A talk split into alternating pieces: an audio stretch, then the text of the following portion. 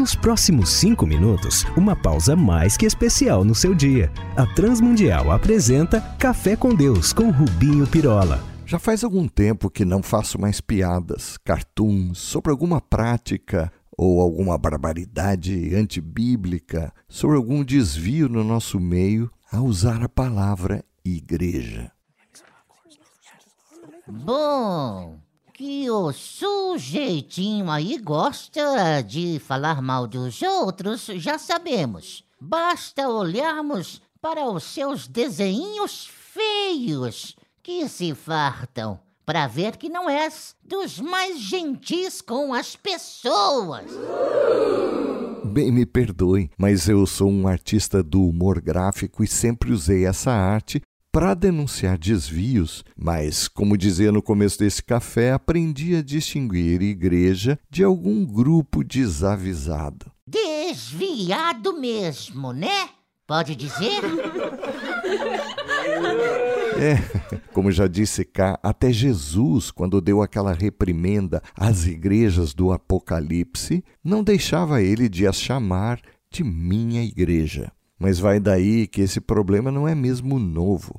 Haja vista a presença entre nós do joio e do trigo. E do Rubinho, daquele diácono pilantra lá da minha igreja, e aquela irmã fofoqueira, a dona. Que isso, não vamos ser deselegantes, mas vamos mesmo reafirmar uma coisa: não existe crente falso, crente malaco, ou crente mau caráter, ou mau cristão. Existe falso, malandro, mau caráter dizendo-se cristão. Assim como não existe uma igreja herege ou uma igreja errada, existe algo parecido com ela com pastores, pastoras ou ah, apóstolos, gente que parece cristã, que carrega a Bíblia e dela fala, quando fala, e que enche auditórios, até estádios, que parece-se como uma Assembleia Santa, mas não é, de forma alguma. Como Deus também não tem filhos falsos. Existem absurdos que se parecem com a Santa Igreja, mas não são. Ou são ou não.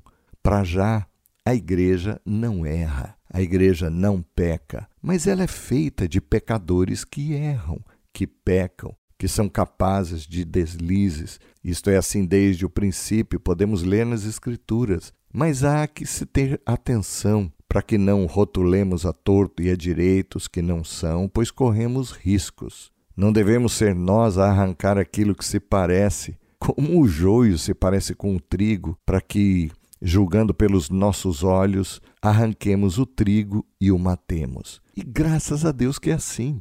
Do contrário, todos nós poderíamos, em algum tempo, termos sido arrancados e abandonados para o fogo. Todo mundo tem na memória alguma experiência em que nos confundiram e tentaram nos condenar. E aí está o perigo. Não conhecendo mais de perto ou julgando apenas pelas nossas lentes, condenarmos aqueles que não se parecem conosco, pelos hábitos que têm ou maneira de se organizar, dentre outros. O problema é que, como vivemos a igreja como cristãos, os seus membros, tenhamos cuidado com ela, com o nome que carregamos e com aqueles a quem Deus nos chamou a amar e a servir. Mas é bom que também nos lembremos que Deus há de julgar e trazer à luz quem é e quem não é. Ah, eu nem quero ver o furdunço. Não haverá pedra sobre pedra, dentes sobre dentes. Essa parte dos dentes é novo, mas não de todo errado.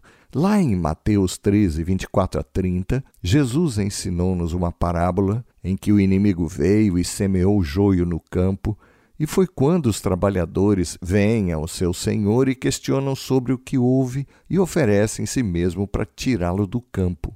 E ali fica claro que o joio, que se parece com trigo, tem cara de trigo. Linguajar e modelito de trigo. Isso, em que tudo leva a crer que são trigos, mas como diz a história, o dia da colheita virá, quando se queimará todo aquele que se parece, mas não é, e que isso não é tarefa nossa, agora pelo menos, mas todo o joio será juntado e queimado. E atenção, não existe falso trigo, ou é ou não é trigo.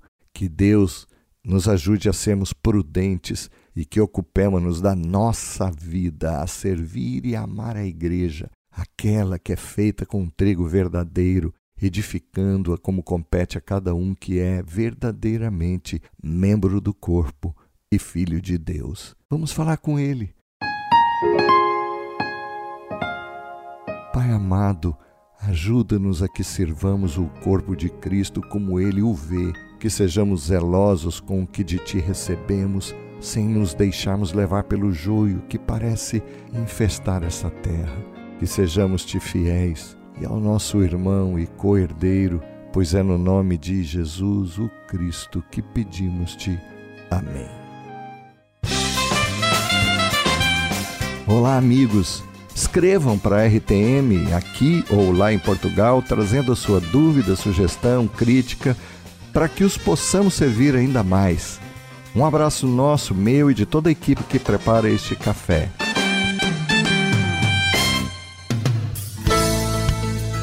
Se você gostou desse programa ou tem alguma dúvida, escreva para café com Deus sem acento arroba transmundial.org.br